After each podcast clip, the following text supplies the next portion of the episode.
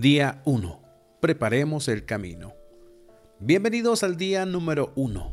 Hoy nuestro devocional se centra en Lucas 1, versículos 16 y 17.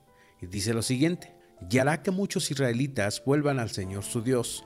Será un hombre con el espíritu y el poder de Elías. Preparará a la gente para la venida del Señor inclinará el corazón de los padres hacia los hijos y hará que los rebeldes acepten la sabiduría de los justos. En esta escritura, el mensajero de Dios describe las características de Juan el Bautista al venir a este mundo. Juan será el encargado de preparar el camino para Cristo. Lo hará llamando al arrepentimiento a todos aquellos que le escuchan. También les anuncia que vendrá alguien detrás de él y que hará cosas increíbles para el bienestar de todos. Aquello que Juan el Bautista hizo en aquellos tiempos por Israel, hoy en día puede hacerlo por nosotros. No podemos permitir que estas festividades nos hallen desprevenidos. No me refiero a que vayan y compren todos los regalos aprovechando los descuentos. Puedes hacerlo si así lo deseas. Más bien, me refiero a que te prepares en el sentido espiritual. El gozo y el cambio en tu vida serán mucho mejor si estás listo la pregunta siempre será, ¿cómo prepararnos? Primero, debemos meditar en el hecho de que necesitamos un Salvador. La Navidad, antes de convertirse en un deleite, es un gran acontecimiento trascendental. Por ejemplo, en Lucas 2.11 dice, el Salvador. Sí, el Mesías, el Señor, ha nacido hoy en Belén, la ciudad de David. Si no necesitas un Salvador, no necesitas la Navidad. La Navidad no puede tener el efecto deseado en nosotros a menos de que nos sintamos desesperados en esa gran necesidad de tener un Salvador. Para aquellos que en estas épocas se aceleran más por los regalos y las fiestas de oficinas, de escuelas, de iglesias y demás, se están perdiendo una gran oportunidad de conocer a su Salvador a través de las Escrituras. Segundo, es necesario que realices un examen personal. Fíjate lo que dice Salmo 139 en los versículos 23 y 24. Examíname, oh Dios, y conoce mi corazón. Pruébame y conoce los pensamientos que me inquietan.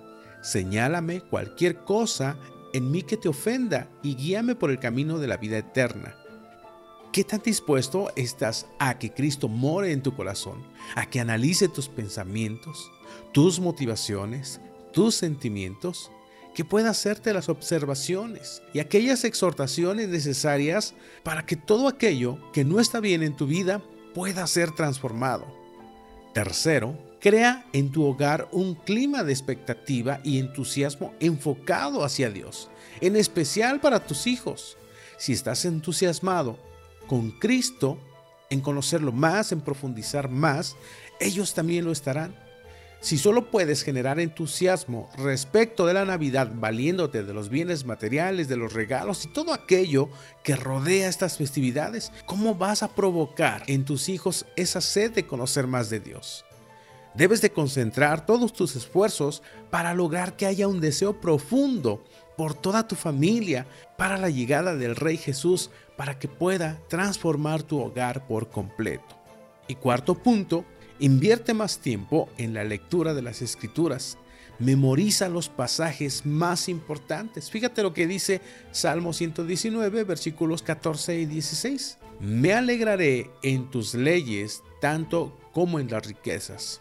Estudiaré tus mandamientos y reflexionaré sobre tus caminos. Me deleitaré en tus decretos y no olvidaré tu palabra. Reunámonos alrededor de esa llama que alumbra nuestra oscuridad. Recurramos a la palabra de Dios para conocer de forma cercana a nuestro Maestro. Estemos preparados, estudiemos sus mandamientos, reflexionemos cómo estamos caminando, deleitémonos en los decretos de nuestro Señor. No olvidemos cada palabra que todos los días a través de las escrituras podemos recibir para transformar nuestro corazón. Anhelemos estar de cerca con nuestro Señor, seamos impactados por sus hechos poderosos. Que a Dios sea la gloria y nos vemos en el siguiente devocional.